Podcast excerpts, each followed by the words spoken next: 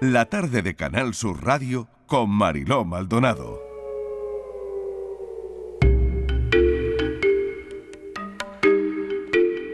La tarde en tu búsqueda a esta hora con Patricia Torres. Ya saben que este programa, la pretensión que tenemos desde que hacemos este espacio es dar visibilidad a la lucha de las familias en un espacio en el que no dudamos en llamar la tarde en tu búsqueda precisamente por eso, ¿no? Porque tratamos cada miércoles a esta hora de dar visibilidad a esos casos, bueno, que no queden nunca en, el olvido, ¿no? Hoy vamos a tratar, em, pues, el caso de Malén Ortiz, la niña que desapareció en 20 minutos, su vida en, en su patinete. Pero antes, Patricia, sí. Buscan a un hombre de 37 años desaparecido desde el lunes en Málaga Capital. Sí, la asociación So Desaparecido Mariló ha activado la alerta de búsqueda de Manuel Vega Cuesta, de 37 años, al que se le perdió la pista el pasado lunes 5 de diciembre en Málaga Capital. Según ha informado a través de sus redes sociales esta asociación, el desaparecido mide 1,75 de estatura, tiene complexión normal, calvicie total, tiene los ojos marrones verdosos y un tatuaje en el brazo izquierdo. Asimismo ofrecen detalles de un vehículo en el que posiblemente viajaba cuando se produjo su desaparición. Se trata de un Ford Fiesta de color gris con matrícula 6653 GBB. En caso de que alguna persona lo localice, la asociación ha puesto a disposición los teléfonos 642 650 775 y 649-952-957 para dar aviso. También se puede llamar Mariló al número 112 del Servicio de Emergencias. Trece años y noticias de Manuel Ríos, que también desapareció en Málaga. Si todo el mundo se pregunta qué le ocurrió a este joven, nos situamos en noviembre del año 2009, era el puente de Todos los Santos y Manuel se marchó con su amigo Juan de Alcalá de Guadaira a pasar unos días a Málaga. Los jóvenes, acompañados de un tercer amigo, José, salieron a navegar.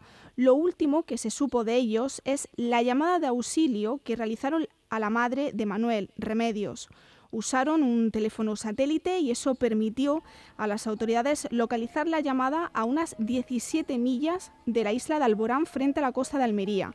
Por aire, por mar y por tierra no se encontró ningún rastro de los jóvenes ni del barco. Desde entonces no se sabe nada de ellos. Trece años después de su desaparición, Remedios, eh, madre de Manuel, sigue sin tener una explicación clara de lo que pasó ese fatídico día. La escuchamos.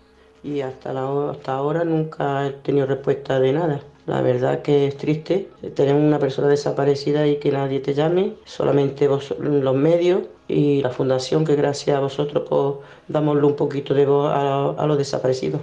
Nadie, yo tengo muy presente que mi hijo es de tercera clase de, búsqueda. Qué triste, Marilo, escuchar Qué triste, de verdad, a Remedios. Eh, yo cuando oigo cosas así, em, me reafirma em, el hecho de que tiene que haber programas que den aliento, que den voz a estas familias. Tiene que haber gente que dedique su tiempo en su programa a ellos, ¿no? Mm, y que cobra mucho más sentido porque eh, Remedios espera cada día esa llamada que nunca llega por parte de las autoridades, esa comunicación que le haga saber si se ha producido algún avance en la investigación. Trece años, Mariló, eh, mm. caminando sin guía, dando tumbos y luchando con el único objetivo de encontrar a su hijo Manuel. Servicio público, servicio público. Pronto se van a cumplir cuatro meses de la desaparición de Paco Cano, conocido como el ex profesor de educación física, atleta veterano, y el rastro se perdió el 13 de agosto en los barrios en Cádiz. Si aquella mañana de sábado Paco de 77 años salió de casa con su habitual ropa deportiva, pantalón corto de color oscuro y camiseta blanca de manga corta y una mochila para efectuar una de sus frecuentes caminatas por el campo. Sin embargo, no volvió al caer la tarde. Las horas previas después de que anocheciera y no volviera a casa, uno de sus hijos estuvo buscando en, el coche por las pistas forestales que Cano, eh, que Paco Cano solía recorrer en solitario. No llevaba ni su teléfono móvil y apenas algo de dinero suelto, aunque sí su DNI y una tarjeta bancaria, según eh, la información que, difundió SOS desaparecido. Desde entonces, todos los dispositivos de búsqueda organizados por las autoridades y particulares han saldado sin éxito. Sus familiares no cesan en reclamar que la situación no caiga en el olvido, así como más información por parte de la Policía Judicial para poder actuar en paralelo con organizaciones de voluntarios para seguir el rastreo en esos parajes de la localidad. Irina, que es hija del desaparecido, ha criticado la falta de información por parte de los investigadores que están llevando el caso de su padre. La escuchamos. Seguimos en el mismo punto que a los pocos días de su desaparición, sin noticia alguna. Nos parece increíble que durante todo este tiempo no haya habido ningún avance ni ninguna novedad. No entendemos cómo una persona que se le tiene localizado a lo largo de todo el día de su desaparición llegado a una hora concreta en un punto del casco urbano del pueblo, desaparece sin dejar rastro y que desde entonces no hayamos sabido absolutamente nada. La última comunicación que tenemos con Policía Judicial, que son los encargados de la investigación, es de finales de octubre y como digo, ni siquiera sabemos qué hipótesis maneja, ni si tienen alguna conjetura de lo que le haya podido suceder. Es muy duro tenerse que enfrentar a esta situación cada día, es un sufrimiento continuo y lo único que queremos y necesitamos es saber lo que le haya podido suceder a mi padre. A día de hoy, Mariló, la Asociación So Desaparecido mantiene activa esta búsqueda con medidas como la difusión del cartel en cajeros automáticos y publicaciones a modo de recordatorio a través de su página web y otros canales de difusión. Vamos con el caso de Marlene Ortiz, eh, la niña que desapareció en 20 minutos subida en su patinete, 15 años. Mm. Hace nueve años de esta desaparición se pierde en Calviá, en Mallorca si el caso sigue sin resolverse nueve años después. Esta joven tenía 15 años cuando desaparece, llevaba la mochila del instituto y montada en su monopatín se dirigía a dirección a su casa, pero se dio cuenta de que se le había olvidado las llaves y cambió de ruta. Decidió comer con Daniel, su novio, por eso llamó a su padre para avisarle, pero no le localizó y habló con su secretaria. Y en el camino hacia la casa de Daniel, a plena luz del día, el rastro de Malen desaparece. Natalia, madre de la joven, confiesa que vive por hacerle justicia, vive por y para saber la verdad. Natalia, bienvenida, gracias por acompañarnos esta tarde. ¿Cómo estás? ¿Cómo te encuentras? Buenas tardes. Bueno, ah, estoy, que ya es mucho. Bueno, sabemos también de tu proceso oncológico, ¿no? Y cómo estás bueno, de ese proceso. Bueno, ya estoy a punto que me den el alta de, Qué bien, bueno. de, eso. Pero bueno. Algo positivo. con, bueno, sí, mm. no, me no me puedo morir sin que sin saber qué sucedió con mi hija, o sea que no, no es un lujo que me pueda dar. Y como me preguntabas que cómo estoy, pues cansada nueve años después de que esté todo exactamente igual que el primer día, que es lo que escuchaba de otras familias también. Mm. ¿Dónde se queda la, investigación? Porque, bueno, las cámaras de, seguridad graban a, tu hija cuando iba a casa de su novio en el año 2013. Esas cámaras la graban porque, claro, su rastro se pierde pues en 500 metros, ¿no? Correcto. Es como si la tierra se la hubiese tragado, pero yo siempre digo, la, nadie se le traga la tierra y existe un culpable o culpables de la desaparición de mi hija. La investigación prosigue, sigue activa, eh, se van abriendo diferentes vías de investigación, pero bueno, sin ningún resultado hasta, hasta la fecha. Mm, Patricia. Buenas tardes, Natalia. Gracias por atendernos. Y hace poquito tuviste una reunión con el coronel de la Guardia Civil de, Baleares y ahí le arrancaste el compromiso de que la UCO participase de forma activa en este caso. ¿Alguna esperanza mantiene, no, Natalia?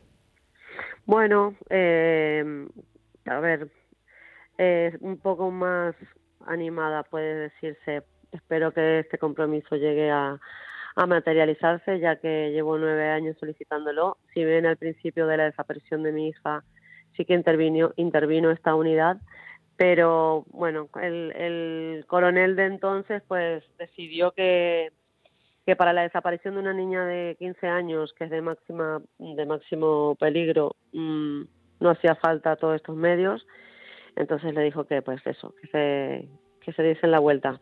Entonces, pues una, nueve años después que tener este compromiso, que habrá una reunión de coronel a coronel uh, y que la prioridad pues será Malén, mm, pues sí, mm, espero que es que se materialice como he dicho anteriormente. Natalia, y que nos ayude, dime. No, te iba a preguntar que si nueve años después siguen manteniendo que Malen eh, subió eh, a un coche de alguien conocido y que no se fue y que se fue a la fuerza. Evidentemente, evidentemente, como bien habéis dicho, a la luz del día. Era ¿Crees cuatro menos, de cuatro alguien, menos- de alguien que ella conocía, perdona que te interrumpa, Natalia, ¿crees que se pudo subir a un coche de alguien que conocía mucho, sí. no? Bueno, a alguien de su entorno. O de su entorno, o- o del entorno o de- familiar, no lo sé. o, o de un entorno cercano. o de un entorno cercano, sí. cercano, claro. Sí, Mm. porque evidentemente era de día y aparte, como decías, lleva, iba con patinete, con su mochila y demás, y si fuese sido a la fuerza, algo tendría que haber quedado Tuvo o que- alguien tendría que haber escuchado algo. Natalia tuvo algo. que subir el patinete al coche, ¿no? Hombre, evidentemente. O sea, imagínate. Claro, Mm. e- ella, si se monta en un coche, tiene que subir el patinete también, ¿no? Y esto hay que abrir el maletero o hay que... O sea, que se tarda un tiempo, quiero decir, ¿no? Sí, sí, porque además no era un patinete, no, o sea, era un long. eh, sea, Claro, más- claro, hay que plegarlo. ¿no? Hay que plegarlo, guardarlo, No, no, no, es tipo, No. no. es tipo pati- es- no es como los patinetes eléctricos. Ah, de los largos, Eh, vale. exactamente. Vale, no hay, no, hay- no hay que liar tanto para, para meter el patinete pero en el sí coche, ¿no? Sí, Mm. pero que sí que requiere, pues eso, un más espacio que a lo mejor de ponerlo detrás, no, sé, Sí, vale. no lo sé. vale. Ojalá supiese qué, qué pasó Ya. aquel maldito día. Ya, ya, ya. Patricia. Sí, además, eh, tu hijo, curiosamente, eh, cuando hemos estado hablando de las cámaras de, de seguridad, iba en sentido contrario aquel día, pero pasa por la misma cámara que graban a Malén a las 4 y Sí. 10 aproximadamente, es decir, 20 minutos después. Es decir, esos 20 minutos es la clave de lo que le pudo pasar a Malén. Correcto. Se tendrían que haber encontrado en el, en el espacio-tiempo y lamentablemente pues a mi hija se la llevaron en, en esos 20 minutos y, y hasta el día de hoy. ¿Tú has confesado, Natalia, en alguna ocasión que tu hija realmente va a ser una desaparecida el día que se deje de mencionar su nombre, el día en que se deje de publicar su foto, el día que la gente no se acuerde de, de la cara de tu niña? No sé si alguna ocasión te ha dado miedo que el foco mediático se dirija hacia otro lado. Hombre, claro que sí. Aquí la única protagonista es, es Malén. Eh, y en cuando se empieza a hablar, pues cuando se deja de nombrar a Malén y se nombra otras personas, pues se pierde el foco, se pierde realmente cuál es el, el fin por el que hago las concentraciones, el fin por el cual lucho. Que saber dónde y cómo está mi hija, claro que sí. Chocaste con el muro de, de Facebook, y nunca mejor dicho, porque, em, bueno, claro, está claro, toda, como toda adolescente, bueno, se mueven como pez en el agua en, en redes sociales y Marlene, pues evidentemente también, ¿no?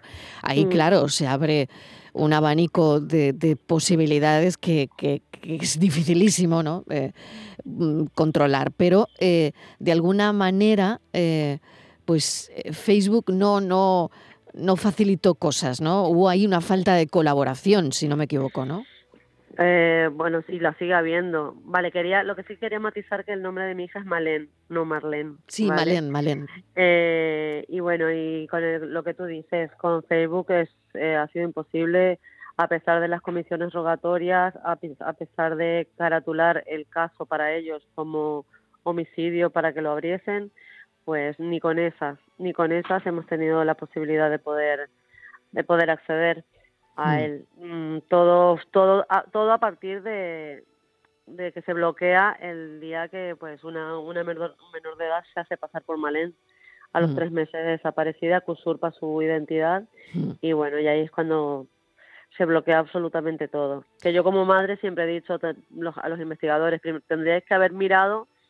Y luego haber pedido la- la- las, las, los permisos oportunos o la burocracia que, que hiciese falta hacer, no que pero por lo menos quedarse con, con, con los datos que había allí. Tremenda la historia. Natalia, muchísimas gracias, madre de Malén. Gracias por habernos atendido y, y bueno, aquí nos tienes. Gracias. Muchísimas gracias a vosotros. Un abrazo. Natalia. Gracias, Patricia Torres. A ti un beso.